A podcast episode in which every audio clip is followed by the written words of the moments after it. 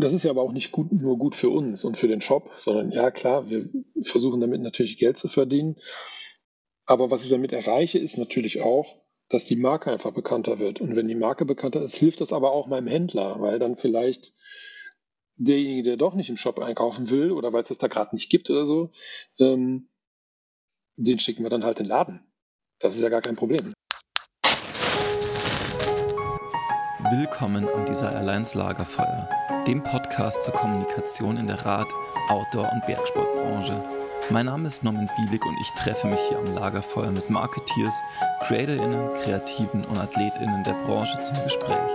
Ganz ungezwungen und dennoch gehaltvoll. Wir fokussieren uns auf die narrativen Stränge unserer Aktivitäten, blicken auf Entwicklungen und erzählen Geschichten. Ganz unprätentiös, einfach aus dem Wunsch heraus Erfahrungen und Gedanken zu teilen und andere daran teilhaben zu lassen. Willkommen Desirelines Lagerfeuer.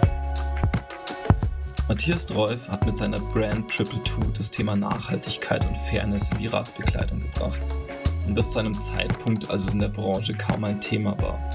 2010 verließ er seinen Job als Redakteur beim Bike Magazin, um sich ganz seiner Passion zu widmen. Wir sprechen über die Herausforderungen, einen solchen Markt mitzugestalten, welchen Einfluss Zufälle auf die Entwicklung der Marke hatten und wie er die im bis dahin eher fremden Bereiche Sourcing, Branding und Distribution aufgebaut hat. Mattes gibt Einblicke in den Markt und welche Herausforderungen gerade der Bereich Kreislauf darstellt, wenn man nicht auf innovative und hochqualitative Materialeigenschaften verzichten will. Zum Ende kommen wir noch zum Thema D2C und warum es für ihn die beste Entscheidung war, den eigenen Shop umzusetzen. Willkommen am Desirelines Lagerfeuer, Matthias Dreuf. Mathis, schön, dass es klappt. Ähm, es ist so, bei unserem Podcast, wir machen immer so das Bild vom, von einem Lagerfeuer auf. Das heißt, die Vorstellung ist, wir waren gemeinsam den Tag auf Mountainbike unterwegs, waren schön radeln, sitzen jetzt bei einem Bierchen am Lagerfeuer und ich frage dich, wer du bist und was du machst. Was antwortest du denn da? Ich bin der Mathis. Ich fahre Rad. ähm, ja, das, das trifft es eigentlich, weil ich das schon ewig mache. Ähm, aber ich mache natürlich noch ein bisschen mehr als nur Radfahren, sondern äh, was, was ich mache oder wofür ich brenne, das ist einfach Triple Two, meine nachhaltige Fahrradklamotten-Company. Äh, ist ganz spannend, weil darüber haben wir uns ja so ein Stück weit auch kennengelernt. Ähm, magst du uns vielleicht mal so mitnehmen auf diese Reise, wie du zu Triple Two überhaupt gekommen bist und zu dem Stand, den du mit Triple Two jetzt hast?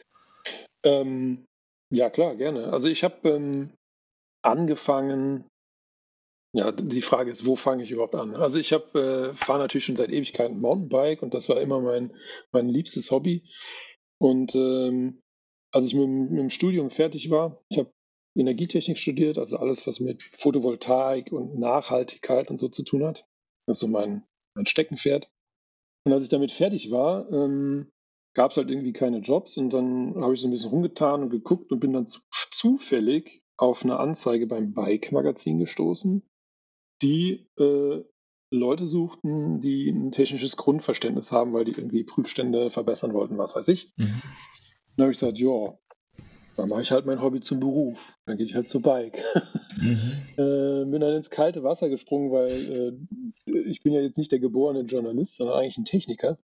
Aber ich habe mich dann da reingestürzt und ich fand es mega, äh, weil man da einfach eine wahnsinnig breite Sicht auf ganz viele Dinge bekommen hat, die irgendwas mit Fahrrad zu tun haben. Und ähm, nach kurzer Zeit habe ich dann das Bekleidungsressort übernommen und habe dann dort Fahrradbekleidung getestet. Alles, was man sich vorstellen kann. Also Handschuhe, Socken, Regenjacken, ähm, rauf und runter. Mhm. Und nach ein paar Tests und einigen Artikeln, die ich geschrieben habe und nach einer ganzen Weile, die ich mich mit dem Thema beschäftigt habe, ist mir halt aufgefallen, dass es im Fahrradklamottenbereich überhaupt niemanden gab, der sich auch nur entfernt mit dem Thema Nachhaltigkeit in der Bekleidung beschäftigt hat. Das gab es einfach nicht. Mhm. Nachhaltige Fahrradbekleidung? Fragezeichen. äh, hat niemanden interessiert. Das war im Outdoor-Bereich zu der Zeit was ganz was anderes. Da ging es dann los mit Patagonia und VD und diesen mhm. Companies, die dann da wirklich was getan haben. Im Fahrradbereich, nö, gab es nicht. Dann habe ich mir überlegt, ja, kann ja nicht sein. Das Das, das geht nicht mit meinem äh, nachhaltigen äh, Mindset überein, da muss ich was tun.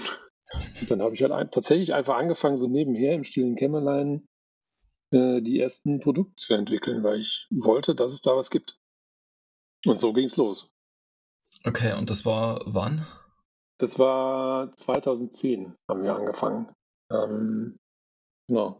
Und auch Ende 2010 haben wir dann tatsächlich, habe ich, oder habe ich dann tatsächlich die ähm, Triple Two GmbH auch gegründet. Okay, und bist dann auch schon ähm, als Redakteur aus dem Bike-Magazin raus oder wann war das? Ja, ich habe dann tatsächlich dann äh, intern in der Redaktion erstmal geswitcht mhm. ähm, für die letzten sechs Monate, die ich dann noch da war, weil ich nicht wollte, dass ich jetzt hier Klamotten teste und gleichzeitig eine eigene Marke aufziehe. Das wäre jetzt ein bisschen, vielleicht ein bisschen unfair gewesen, wollte ich nicht.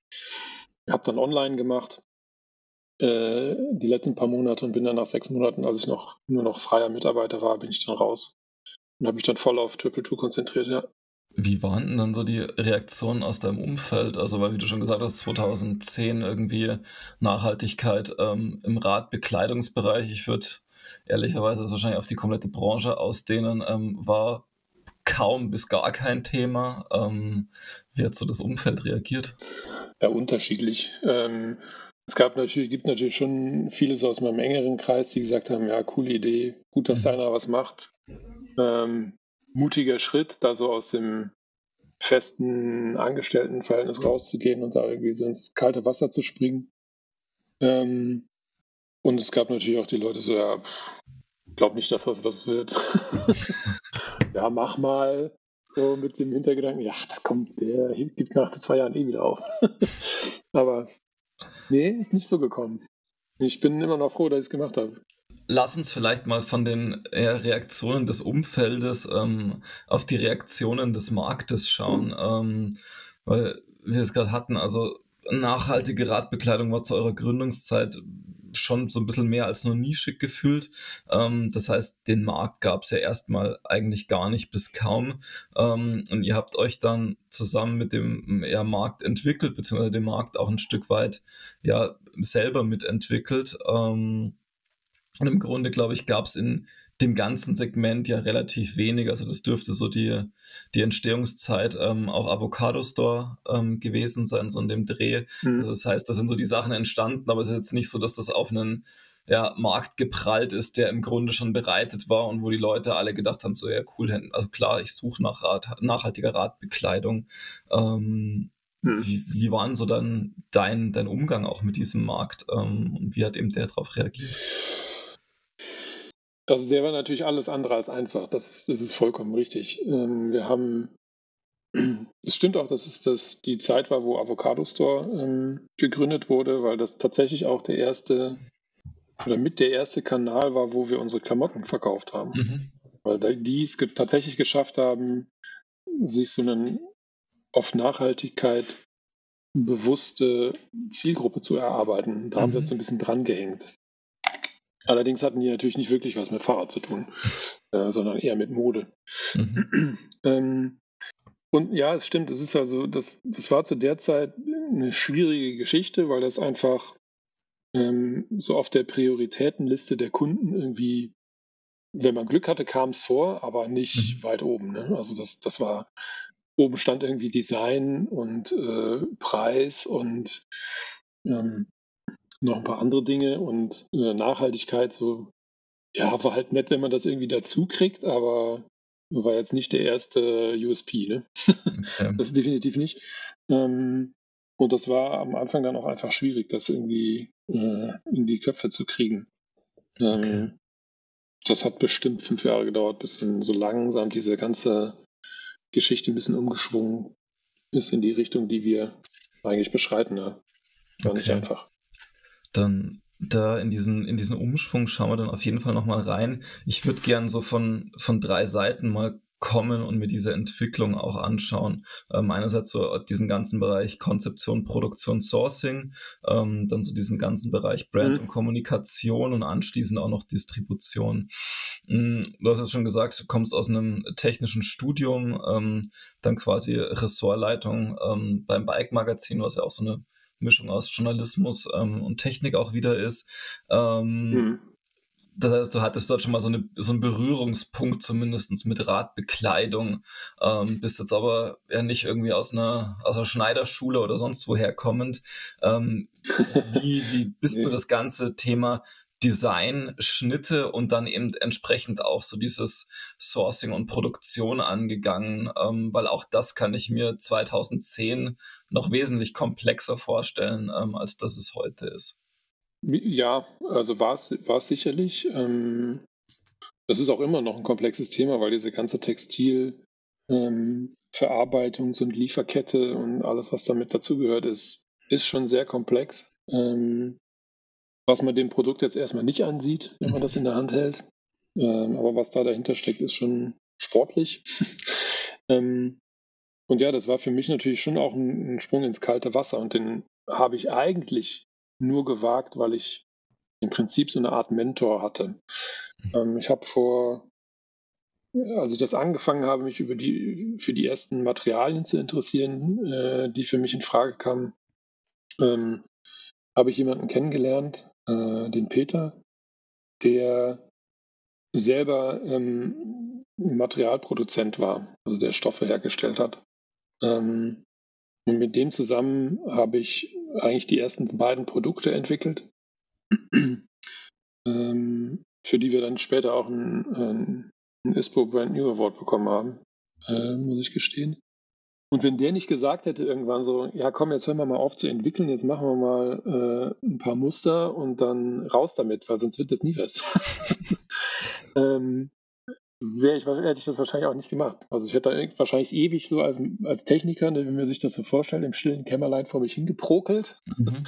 und irgendwie immer weiter gemacht und entwickelt und tralala und wäre nie zufrieden gewesen und wäre wahrscheinlich nie, hätte nie gesagt, so jetzt geht's los. Ähm, ich bin auch nicht der Sales-Typ, ich bin jetzt nicht der Verkäufer, aber ähm, ich mag geile Produkte. Äh, von daher wäre das, war das schon für so einen, einen Schubser, der ähm, das Ding eigentlich erst ins Rollen gebracht hat. Ähm, und gleichzeitig war es auch so, dass der Peter ähm, ähm, die, den Fuß in der Tür von einer Produktion hatte, ähm, die unsere ersten Produkte dann auch äh, hergestellt haben. Mhm. Ähm, und diesen, diese Connection hatte ich vorher nicht. Äh, und über diesen Kanal sind, haben sich dann ganz, ganz viele Türen geöffnet mit der Zeit. Ähm, sodass wir da auch reingewachsen sind. Also es war jetzt nicht das so, dass man alles wunderbar vorbereitet hatte und dann drückt man auf den Knopf und los geht's und alles läuft wie im Schnürchen, sondern das war wirklich ganz viel Learning by Doing. Ähm, und das ist immer noch so. Also ich lerne immer noch jeden Tag was Neues. Okay, aber wer hat dann damals ja. eure Schnitte gemacht? Hast du die dann selber entwickelt? Ähm, irgendwo, weiß ich nicht, auf, auf Produkten, die du irgendwann mal als sehr gut getestet hast, so ein bisschen abgepaust? Oder also, wo kam der Schritt her? Also ich würde jetzt lügen, wenn ich nicht, wenn ich sagen würde, wir haben natürlich nicht bei anderen abgeguckt. Das ist nicht, das machen alle.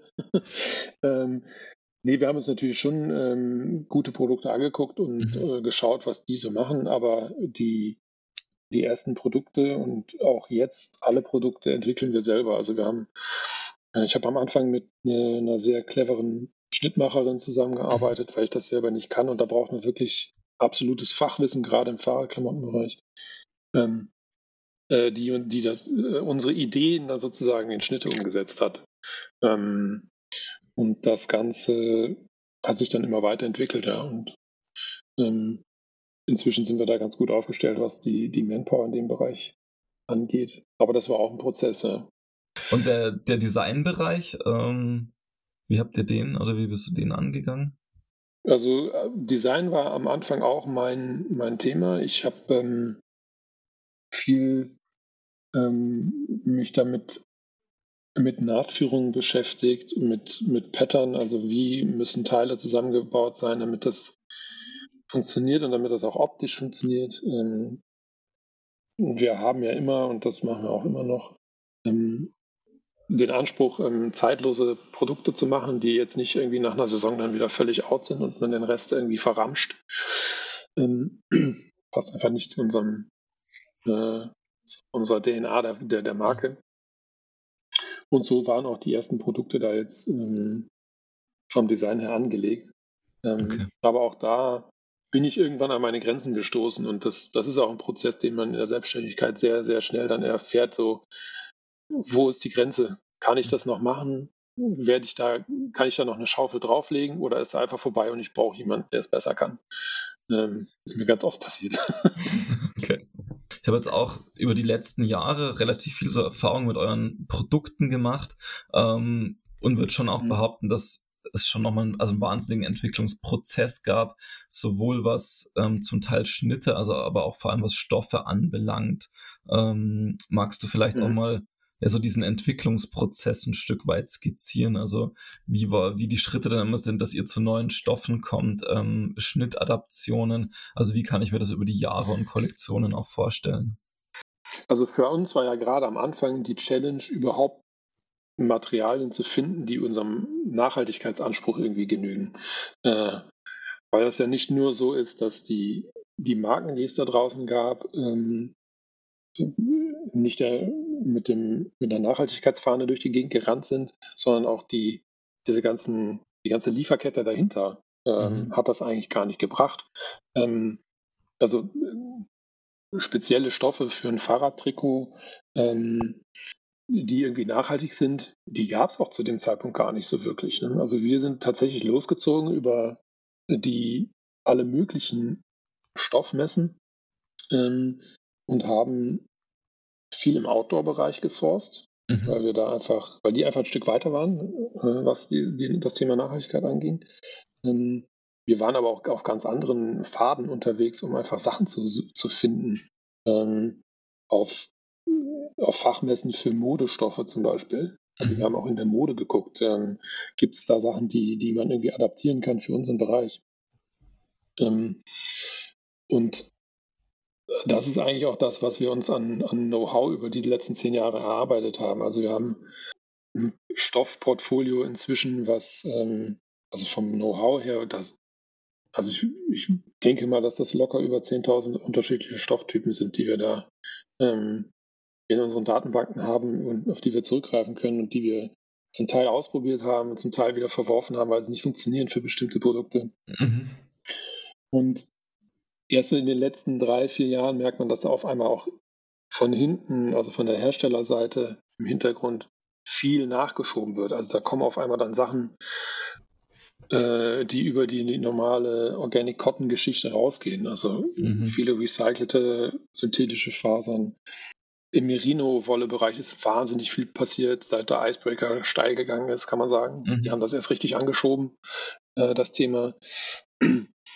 Und es gibt ganz viele so kleine Nischen, die super spannend sind. Also ähm, sei es, dass es, ähm, was wir auch selber viel verwenden, Materialien sind, die aus recycelten Fischernetzen hergestellt werden. Mhm. Ähm, es, es gibt ähm, Bio-Nylon oder Biopolymere, die inzwischen aus, aus Algen gewonnen werden, um, um daraus äh, Garne für Stoffe zu machen. Also da ist auf einmal ganz viel Bewegung drin. Und ähm, für uns ist das jetzt erst die letzten paar Jahre so wahnsinnig spannend geworden, weil man da einfach auch ganz viel neue Möglichkeiten hat. Ähm, die letzten zwei Jahre waren ein bisschen schwierig, weil wir auf die ganzen Messen nicht gehen konnten, die es normalerweise geben würde, äh, wo man sich das dann auch nochmal erfühlen und ertasten kann. Ähm, aber das ist, das ist ein, ein, ständiger Prozess, wo man, wo man dranbleiben muss, ähm, ähm, um da auch nichts zu verpassen. Aber ich glaube, wir haben inzwischen da ein, Portfolio von sehr zuverlässigen äh, Lieferanten uns aufgebaut, die uns schon lange kennen, äh, wo man sich gegenseitig vertraut, wo der andere auch weiß, was er vom anderen erwarten kann und was man braucht. Ähm, und ähm, unser Vorteil ist, wir sind ja, was unsere Produkte angeht, eher im Premium-Bereich unterwegs. Also mhm. es ist eher eine, eine höherpreisige Geschichte. Ähm, und das eröffnet natürlich uns auch auf Materialseite ganz andere Möglichkeiten als jetzt äh, eine Marke, die jetzt im, im günstigen Bereich unterwegs ist, weil wir da einfach auf Dinge zurückgreifen können, wo sogar ich, der jetzt schon einige Erfahrung hat, dann auf den Preis guckt und erstmal schlucken muss. das, äh, Dinge sind, die wahnsinnig teuer sind, mhm. aber die hinten raus auch einfach wahnsinnig gute Produkte machen. Ähm, und das ist eine spannende Geschichte, die, die immer weitergeht. das ist auch mein Steckenpferd. Das, da, da gehe ich drin. Ja. Okay, das heißt, deine, ähm, ich hatte es für später, oder vielleicht mal ganz spannend, deine aktuelle Rolle im Unternehmen, das heißt, du bist momentan so der, der Innovator, der quasi schon mal so für die nächsten Jahre schaut, was stoffmäßig eingesetzt werden kann, wie es weiterentwickelt werden kann, oder wie würdest du deine, deine aktuelle Rolle beschreiben? Ja, das ist schon mein, mein Ding. Also ich, ja, ich mache die Geschäftsführung auch, das äh, ähm, muss ja auch einer machen. Ne?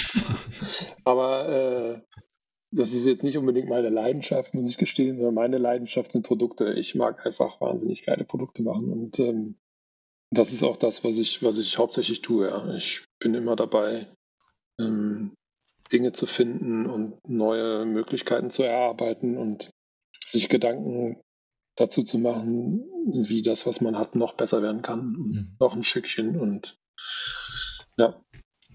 Dann lass uns da vielleicht mal ähm, da nochmal kurz bleiben, auch bei den Stoffen, weil das jetzt schon gesagt, da hat sich in den letzten Jahren sehr, sehr viel entwickelt, ähm, also auch was so Recycling-Produkte ähm, anbelangt.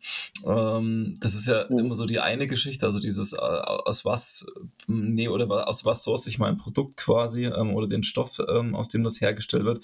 Das andere ist ja so ein bisschen, was passiert im Nachgang damit.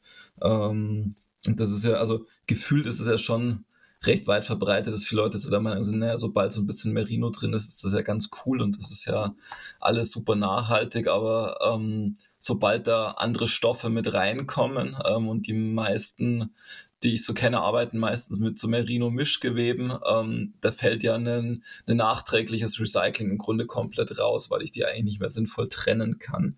Ähm, wie geht denn einerseits ihr selber das Thema an? Ähm, also wirklich so dieses, diese komplette Lebenszykluskette ähm, euch anzuschauen und wie ist es aus deiner Sicht ähm, im Markt gerade darum bestellt?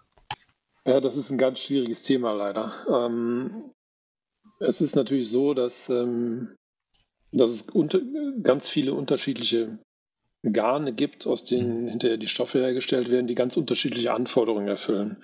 Äh, und die das ist zumindest im Moment noch so, erst im Mix das Produkt ergeben oder den Stoff ergeben, den man für den Einsatzzweck braucht. Also meinetwegen. Ähm, wenn ich jetzt ein, äh, ein, ein Rennradtrikot habe, das irgendwie aus recyceltem Polyester besteht, dann ist es höchstwahrscheinlich so, dass ich da immerhin immer noch einen kleinen Prozent, einen kleinen Anteil äh, was weiß ich, zwei bis vier Prozent Elastan mit drin habe im Stoff, mhm. ähm, um einfach diese Elastizität herzukriegen, die ich brauche, damit das Trikot so passt, wie es passen muss. So. Ähm, und ja, das ist vollkommen richtig, ähm, dass in einem Recyclingprozess wieder zu recyceln oder die Stoffe voneinander zu trennen, ist schwierig bis unmöglich. Mhm. Es gibt da natürlich schon äh, diverse ähm, Forschungen in die Richtung, um das anders aufzustellen. Ähm, aber den, den, den Prozess gibt es eigentlich noch nicht. Und was die Folge davon ist, ist natürlich auch, dass sich auch die großen Hersteller ganz, ganz schwer damit tun, ähm, tatsächlich einen, einen, Kreislauf hinzubekommen, wo, wo getragene Trikots und Hosen und alles Mögliche, was da draußen unterwegs ist, eingesammelt wird, mhm. zerlegt wird und tatsächlich wieder zu einem neuen Erleben erweckt, indem man das tatsächlich recycelt. Den Prozess gibt es im Textilbereich eigentlich nicht. Ähm, und das ist ein Riesenproblem. Ähm, deswegen, also man merkt jetzt so langsam, dass einige Hersteller darauf aus sind, ähm, Materialien zu entwickeln, die auch in der Kombination dann ähm, recycelbar sind. Mhm. Was aber wirklich schwierig ist, weil, wie gesagt, ähm, unterschiedliche Materialien haben halt unterschiedliche Eigenschaften und in der Kombination ergeben die das, was man braucht. Ähm, es gibt aber Ansätze, wo dann ähm, beispielsweise ähm, ein Merino-Garn, da hatten wir es ja eben davon, mhm. Ähm, wenn ich da jetzt eine Elastizität brauche, dann ähm, reicht es nicht unbedingt, dass ich die durch eine bestimmte Strickart erreiche. Das geht mitunter auch, ist aber begrenzt möglich, sondern ich brauche ein Elastan. Und es gibt inzwischen ähm, die ersten Ansätze, dass man dieses Elastangarn so baut oder so herstellt, dass es ähm, zusammen mit der Merino-Wolle, die ja im Prinzip kompostierbar ist, äh, weil sie sich einfach zersetzt, wo dann auch das Elastan sich sozusagen mit zersetzt, also auch kompostierbar wird. Okay. Sodass man dann im Nachgang selbst in der Kombination äh, wieder ein Material hat, was, was äh, man zurück in irgendeine Art Kreislauf bringen kann. Ähm, aber um ehrlich zu sein, äh, steckt diese ganze Geschichte tatsächlich noch in Kinderschuhen. es gibt da meines Wissens keinen finalen Prozess, der diese Problematik aus der Welt schafft. Wir versuchen da so, so weit wie möglich irgendwie hinzukommen, dass wir auch unsere Produkte ähm, anders bauen. Ähm, aber auch wir brauchen Stoffkombinationen, das kann ich nicht leugnen. Okay. Ähm, bei uns kommt es dann eher darauf an, dass man die Geschichten dann so baut, dass sie einfach lange halten. Deswegen sind wir auch in diesem eher hochpreisigen Bereich unterwegs, weil dann einfach der Stoff, der, der hält dann einfach lange. Und ähm, wenn tatsächlich mal irgendwas kaputt geht, dann bitte schickt die Sachen ein, wir reparieren euch die. Ähm, also für uns ist es dann zu, sozusagen zur Überbrückung, bis es dann wirklich ähm, Materialien gibt, die vollständig recycelt werden können. Ähm, in versuchen wir halt über diesen Prozess der Reparatur einfach den Produkten langes Leben einzuhauchen. Ähm, lass uns von dort, ähm, also jetzt wirklich mal so von, vom Produkt ähm, in Richtung Marke schauen. Mhm. Mhm. Und allem Markenaufbau. Du hattest jetzt in der Branche und in dieser ganzen Medienlandschaft wahrscheinlich ein relativ gutes Netzwerk. Ähm, dein Bruder ist Fotograf, was vielleicht auch nochmal geholfen hat. Aber nimm uns doch gerne mal mit so zu den ersten Überlegungen zur Marke ähm, und wie du die dann auch entwickelt hast über die ersten Jahre. Ähm, das fängt ja eigentlich beim Markennamen an, mhm. äh, mit dem die meisten erstmal nichts anfangen können, weil die sagen, hey, was soll das bedeuten? Triple Two verstehe ich nicht. Erklär mal. Und die Geschichte habe ich in den zehn Jahren jetzt bestimmt schon 20.000 Mal erzählt oder noch mehr, ich weiß es nicht. Ähm, aber sie ist einfach so passiert und deswegen erzähle ich sie jetzt nochmal. Ähm, nee, also, also, es fing ja damit an, dass, dass ich einfach äh, Mountainbiker der ersten Stunde bin sozusagen. Also ich habe nur angefangen, Mountainbike zu fahren, 1992 glaube ich war das. Da gab es noch nicht so viele Mountainbikes in Deutschland. Mhm. ähm, und wir waren so eine, so eine, so eine Bunch von drei, vier Leuten aus, ich komme ja eigentlich aus NRW, aus Bonn, äh, die da im Mittelgebirge durch Gegend gecruised sind und das war alles total mega und natürlich alles äh, hier Hardtail, ne, nichts gefedert und so. Und wir sind, das gehörte irgendwie zum Programm, man musste einmal im Jahr, musste man irgendwie an den Gardasee fahren, äh, nach Riva, um da Mountainbike fahren zu gehen, weil das war irgendwie, da musste man hin, da musste man sein. Ja, da gab es ja später dann auch das Festival, das Bike Festival, mhm. also ganz früh schon. Das war Standardprogramm, da sind wir immerhin.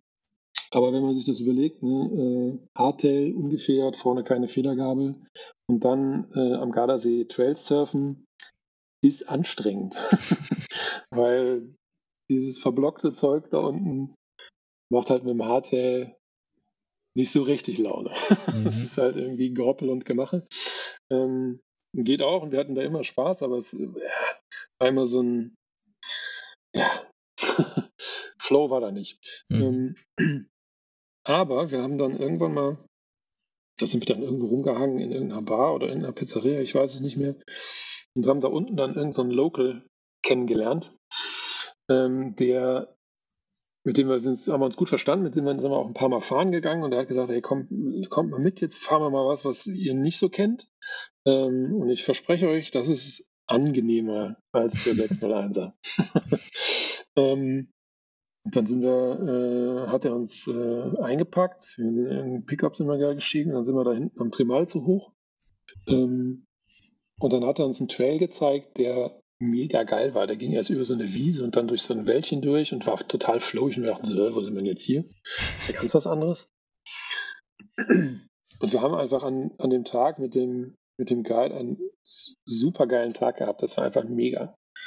Ähm, und das hat sich bei uns so reingebrannt ins Gedächtnis, dass wir den ganz, ganz oft gefahren sind, noch in, in den Jahren danach. Und dieser Weg, den gibt es immer noch. Das, äh, der hat einfach auf diesen Wanderkarten, diesen Kompass-Wanderkarten, die Nummer 222, also Triple Two. Und wir haben gedacht, das muss irgendwie manifestiert werden. Und deswegen ist so der, der Markenname entstanden. Das war so eine geile Zeit, weil wir gedacht, das ist das, woran wir uns erinnern mögen. Und deswegen mhm. heißt unsere Marke Triple Two. Genau. Das ist die, die Story dahinter.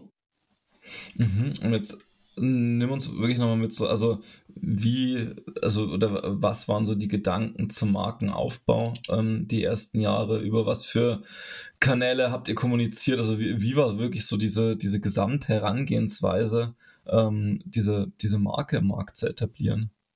Also wir haben ganz viele Sachen parallel gemacht. Ich habe natürlich ähm, schon geguckt, dass ich irgendwie meine äh, alten Pressekontakte aufwärme und ähm, äh, da mit der Bike und der Mountainbike und äh, diesen den ganzen Magazinen irgendwie ins mhm. Gespräch komme. Ähm, wir haben, wir waren auf allen möglichen Events ähm, und gerade bei Festivals waren wir ganz viel unterwegs, Bike Festival in Riva und in Willigen und in Freiburg und weiß der Geier wo überall. Ganz, ganz viel unterwegs. Ähm, wir haben auch die großen Messen mitgespielt, weil wir am Anfang mhm. äh, sehr stark im B2B-Bereich unterwegs waren. Also wir haben unsere Ware an, an große Fahrradcompanies verkauft äh, oder Outdoor-Companies, mhm. ähm, Bike24 zum Beispiel oder Globetrotter. Also waren da auf den Messen unterwegs. Und wir hatten das Glück, dass wir äh, zwischenzeitlich auch den einen oder anderen Award gewonnen haben, der äh, ausgelobt worden ist ähm, für diverse Produkte von uns. Also, ich glaube, ich, ich drehe mich mal kurz um, weil da stehen nämlich ein paar. Eins, zwei, drei. Wir haben vier Eurobike Awards gewonnen mhm. in unserer Laufbahn und zwei ISPO Awards und ähm, noch einen Nachhaltigkeitsaward. Ähm, und das hilft natürlich, äh, um die Marke bekannter zu machen. Und, da spielst du natürlich auch eine kleine Rolle, ähm, wir haben ähm, uns überlegt, am geilsten ist es doch, wenn da draußen Leute rumfahren, ähm, die mit anderen Leuten unterwegs sind, äh, die unsere Produkte anhaben, die auf Herz und Nieren zerlegen, regelrecht, mhm. testen, bis der Arzt kommt. Ähm, dann werden wir schlauer und äh, andere Leute kriegen vielleicht mit, dass es uns gibt. Ähm, und so haben wir mit ganz vielen Guides und auch mit äh, Fahrtechnik Companies und äh, ganz vielen Menschen aus diesem Bereich zusammengearbeitet. Warst du ja auch ein Teil davon. Genau. Ihr habt den, also den Bereich quasi dann aber erstmal sehr stark ja im, im Radbereich, also in diesem, in eurem, ja, würde man sagen, Kernmarkt gespielt. Ähm, ihr habt ja aber die über die Jahre auch das Produktportfolio schon ein Stück weit diversifiziert. Ähm, musste damit ja, ja, gefühlt jetzt schon auch ein Stück aus dieser Kernkommunikation raus. Ähm, wie ist es denn ab dem Zeitpunkt der Diversifizierung weitergegangen? Genau, also wir haben, wir haben unser Produktportfolio ständig erweitert, also neben den ganzen Mountainbike-Produkten, die wir, mit denen wir angefangen haben, mhm. haben wir inzwischen auch eine ganze Reihe von, von, von Rennradprodukten ähm, und auch im, im Urban-Bereich haben wir einiges gemacht. ähm, einfach weil wir das auch selber tun, natürlich. Ja. Wir fahren nicht mit dem Mountainbike, sondern auch mit dem Rennrad und mit dem Gravelbike und in der Stadt rum mit dem Rad. Ähm, und haben eigentlich immer unsere, also unsere eigenen Lieblingsprodukte so gebaut. Ne? Was wir mhm. gerade brauchten, das haben wir dann produziert. Mal ganz einfach gesprochen. Ähm, ähm, und so sind wir natürlich auch in diese Bereiche reingekommen. Ne? Also wir ähm, Rennradfahren war ich mit ganz vielen Leuten ähm, und ähm, habe mir auch angehört, was die so gut finden und äh, sind da haben uns darin in diese Richtung entwickelt. Und bei den anderen Sachen ist es genau das Gleiche. Und äh, wir sind damit eigentlich auch ein bisschen auf offene Ohren gestoßen, weil es natürlich auch bei uns aus dem, aus dem Handel ähm, nachgefragt wurde. Ne? Also äh, habt ihr nicht, wollt ihr nicht mal, äh, wir brauchen noch, mhm. ähm, waren ganz häufig Fragen, die wir gehört haben. Und ähm, wir haben uns dann auch so ein bisschen in, nach, dem, nach den Bedürfnissen, die wir da draußen wahrgenommen haben, entwickelt. Ähm, ohne dass wir jetzt wirklich so mit wehenden Fahnen und ähm, auf jedem Rennrad-Event unterwegs waren. Okay. Das haben wir dann auf diese andere Art gemacht. Ja. Dann lass uns vielleicht von dort wirklich mal so in das, in das dritte Thema reingehen, ähm, weil wir haben jetzt eh schon, sind schon so ein paar Mal dran entlang gestreift, ähm, das Thema Distribution. Mm, du hast schon gesagt, also es hat im Grunde, hat er für euch ähm, die Distribution ist hat jetzt dann Rückwirkungen einerseits auf die, auf die Produktentwicklung, also ich sage jetzt so diese ähm, Produktbreite ähm, auch anbelangt. Mm, aber ich kann es mir gerade zu Beginn auch wahnsinnig schwer vorstellen, in diese ganzen Handelsstrukturen reinzukommen, da einzutauchen, da irgendwie Fuß zu fassen. Ähm, hm. Hast du da irgendwie, gab es da eine Strategie oder glückliche ähm, Zufälle, die das so ein bisschen gefördert haben? Ähm, und wie hat sich dann auch weiterentwickelt über die Jahre?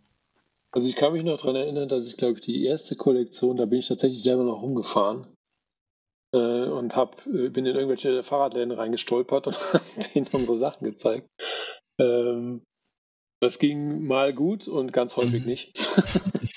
ähm, weil ich da einfach nicht, ich, das war dann auch zu viel. Ich konnte das auch alles gar nicht unterbringen in meiner, mhm. in meiner Zeit. Also in einer 90-Stunden-Woche dann noch irgendwie Sales-Aktivitäten runterzubringen, schwierig.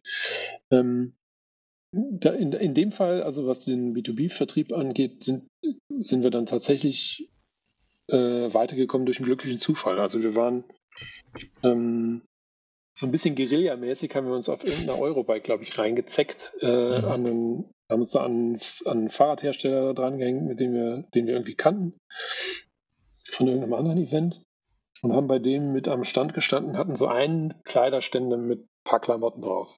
So irgendwo draußen bei miesem Wetter. weiß ich noch. Und irgendwann, ähm, äh, was ich gar nicht mitbekommen habe, weil da glaube ich meine Schwester da glaube ich mit denen geredet habe, kamen halt ein paar Jungs vorbei, ähm, die die Sachen total cool fanden, die auf der mhm. Suche waren nach einer neuen Marke, die sie irgendwie pushen können und diese mit ins Portfolio nehmen können. Das waren äh, die Jungs von TP Sports. Das ist immer noch, schon seit fast zehn Jahren jetzt, äh, unsere B2B-Vertriebsagentur. Mhm.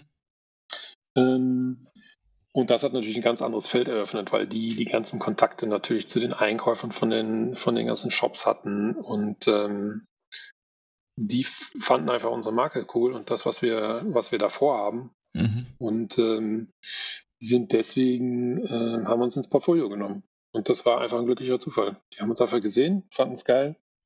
Ich habe mich zweimal mit denen getroffen, dann haben wir einen Vertrag unterschrieben und seitdem machen die unseren B2B-Vertrieb. Ähm, ja, das hat uns, hat uns schon Türen geöffnet. Ne? Also ohne die wären wir sicherlich nicht in, sicher nicht, nicht bei, bei Konrad Sport drin oder bei Bike24 oder woanders. Oder vielleicht schon, aber viel später und viel schwieriger. Okay. ähm, ja, genau. Und das heißt, also mit diesem Weg über den Fachhandel seid ihr jetzt ja ein Stück weit auch groß geworden ähm, und habt jetzt aber trotzdem vor, letztes Jahr, glaube ich, war es, oder vorletztes Jahr, ähm, einen D2C-Shop mhm. eröffnet.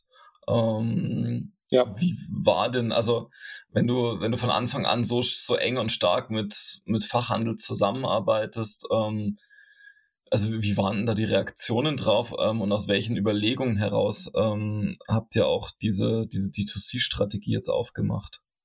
Unterschiedliche äh, Geschichten sind da zum Tragen gekommen. Ähm, also es, es ist natürlich immer ähm, vom Fachhandel, gerade zum, zu Beginn halt ist halt immer propagiert worden, ja, oh, Marke mit eigener B2C-Shop, schwierig und, mhm. und, dann bekriegt man sich ja gegenseitig. Ähm, und ähm, da geht uns ja irgendwie Umsatzpotenzial flöten, bla bla bla. Ähm, wir haben da sehr lange drauf gehört, äh, weil wir natürlich vom B2B-Handel auch einfach abhängig waren. Mhm.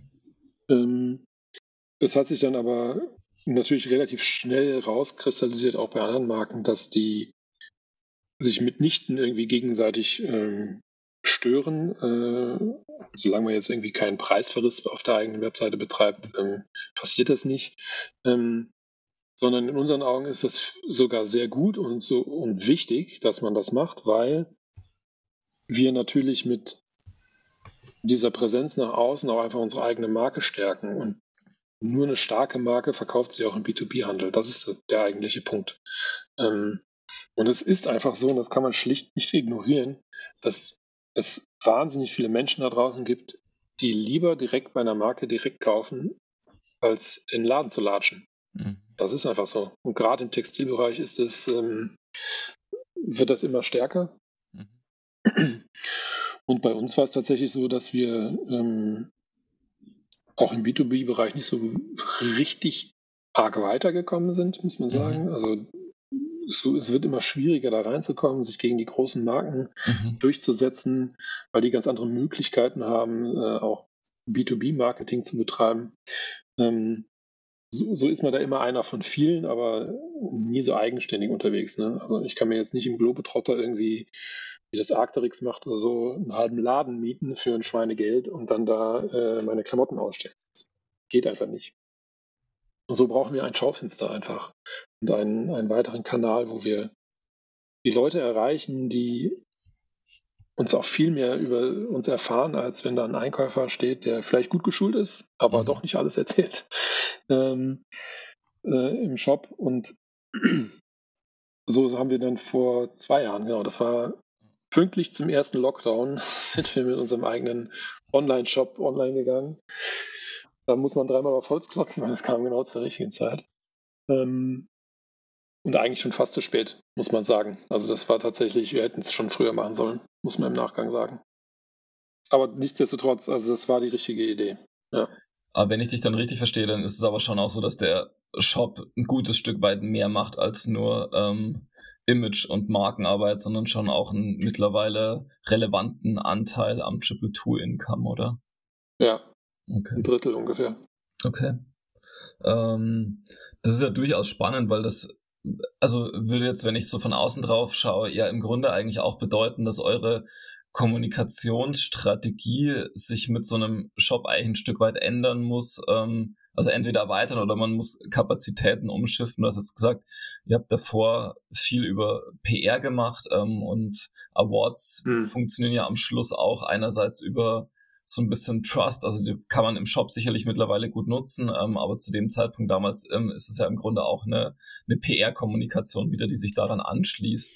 Ähm, mit Shop müsst ihr jetzt ähm, mutmaßlich relativ viel ja, Performance-Marketing eigentlich machen, oder? Also sehr, sehr klassische ähm, Optimierungen, ähm, Conversion-Optimierungen und da einfach schauen, wie habt ihr das aufgefangen? Genau. Also weil es ja wirklich, also Gefühl, also sehr starke Strategie und damit auch vielleicht auch eine Manpower-Änderung bedeutet, weil ja jemand, der klassisch gut PR kann, nicht unbedingt klassisch gut Performance-Marketing macht.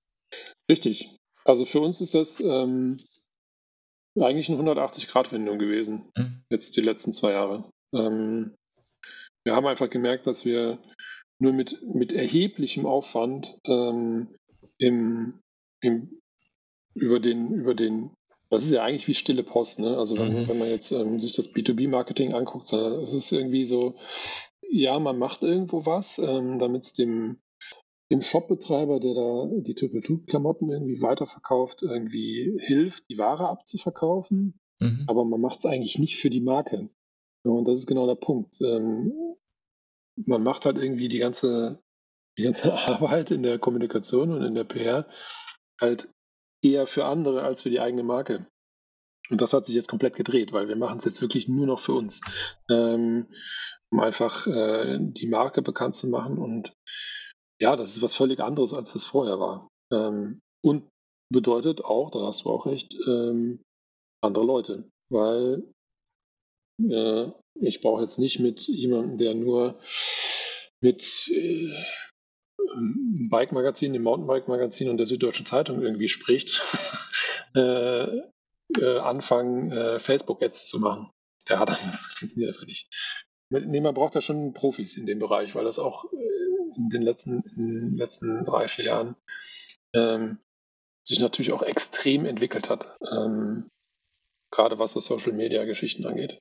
Ähm, ähm, bedeutet. Ja, das ist das, worauf wir uns fokussieren, ja. Bedeutet, ja. Genau, wollte ich gerade sagen. Also es bedeutet quasi dann auch, dass ihr eure ähm, Kommunikation ähm, zum Großteil tatsächlich dann ähm, auf euren eigenen Shop optimiert, oder? Ja. Okay. Eigentlich zu 100 Prozent, kann man sagen. Mhm. Weil es im, das, weil das ja nicht nur gut, das ist ja aber auch nicht gut, nur gut für uns und für den Shop, sondern ja klar, wir versuchen damit natürlich Geld zu verdienen. Aber was ich damit erreiche, ist natürlich auch, dass die Marke einfach bekannter wird. Und wenn die Marke bekannter ist, hilft das aber auch meinem Händler, weil dann vielleicht derjenige, der doch nicht im Shop einkaufen will oder weil es das da gerade nicht gibt oder so, ähm, den schicken wir dann halt in den Laden. Das ist ja gar kein Problem. Also ich habe schon ganz oft äh, Kunden gehabt, die bei uns was kaufen wollten, äh, wo ich dann sagen muss, ja, tut mir leid, haben wir leider nicht mehr, aber Händler XY hat es noch, geht doch mal dahin.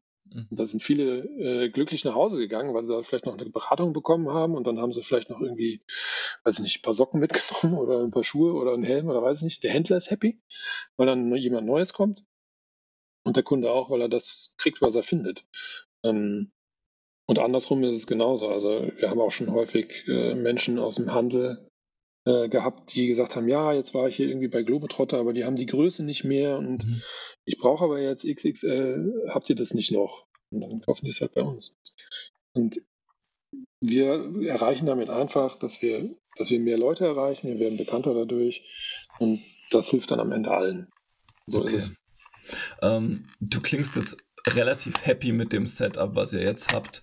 Ähm, und sagst auch, ähm, ja. dass es in dem Setup schon auch darum geht, eine Marke bekannter zu machen. Jetzt ist es, ähm, also wenn ich so in wieder klassische, klassisches Marketing und Kommunikations einmal eins gehen würde, dann ist Markenbekanntheit, Markenaufbau, Markensteigerung eigentlich immer ein PR-Job. Ähm, und das, also ich finde es ganz spannend. Wir haben jetzt auch einen Bekannten, mit dem wir viel machen, ähm, der mhm. auch sagt, dass man, dass er, also er baut Marken ähm, über quasi Performance Marketing und Online Marketing auf.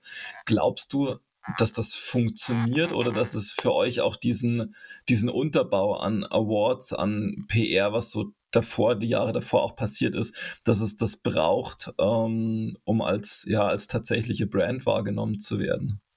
Also es äh, hilft natürlich, ähm, die Gesamtreputation irgendwie ähm, auf, äh, auf eine gute Füße zu stellen, weil man dann natürlich nicht als der totale Newbie wahrgenommen wird.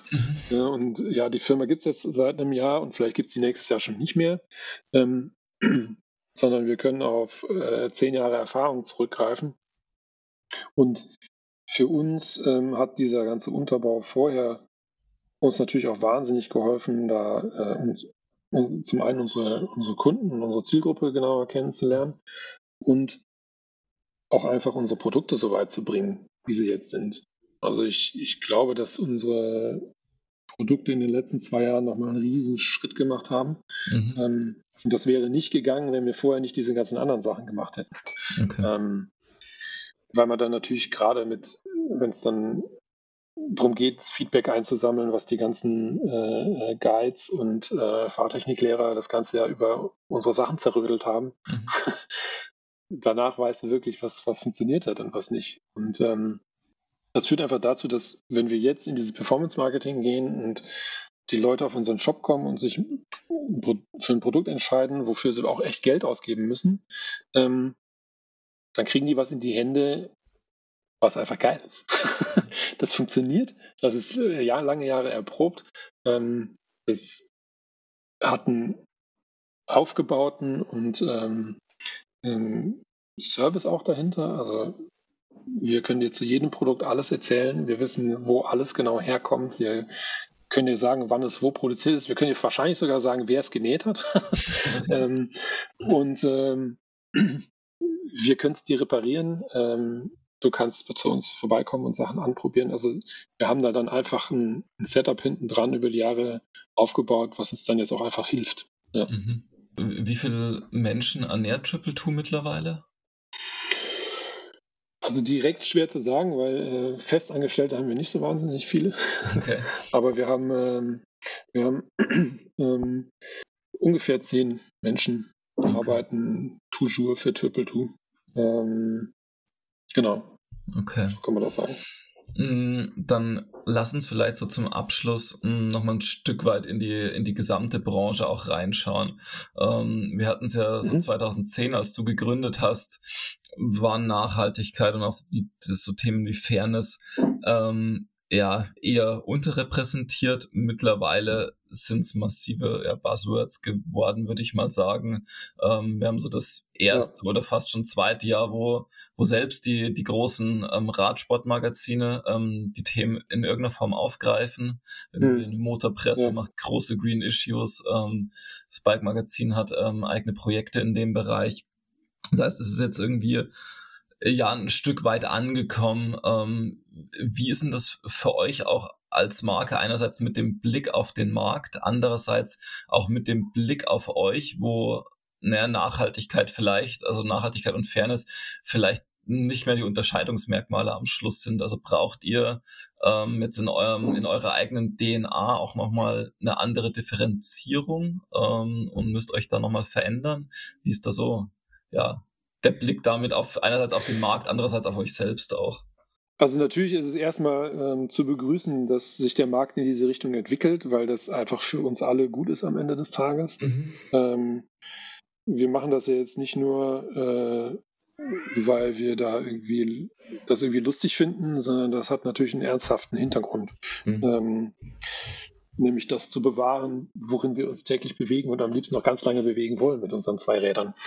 Ähm, und ähm, je mehr da sich beteiligen an diesem Thema und ernsthaft beteiligen, desto mhm. besser ist es. Ähm, ich mache da überhaupt keinen irgendeinen Vorwurf ähm, oder finde das alles doof, was die tun.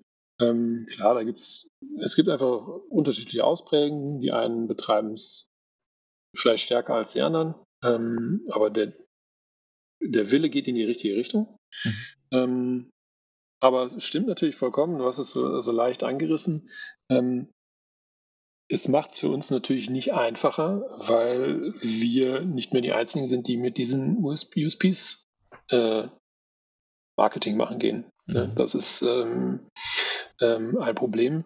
Und das Einzige, was da meiner Meinung nach hilft, ist sich mit einem mit Mut und mit dem Willen, immer noch eine Schippe draufzulegen, äh, Projekte anzugehen, die nochmal nachhaltiger sind und nochmal besser.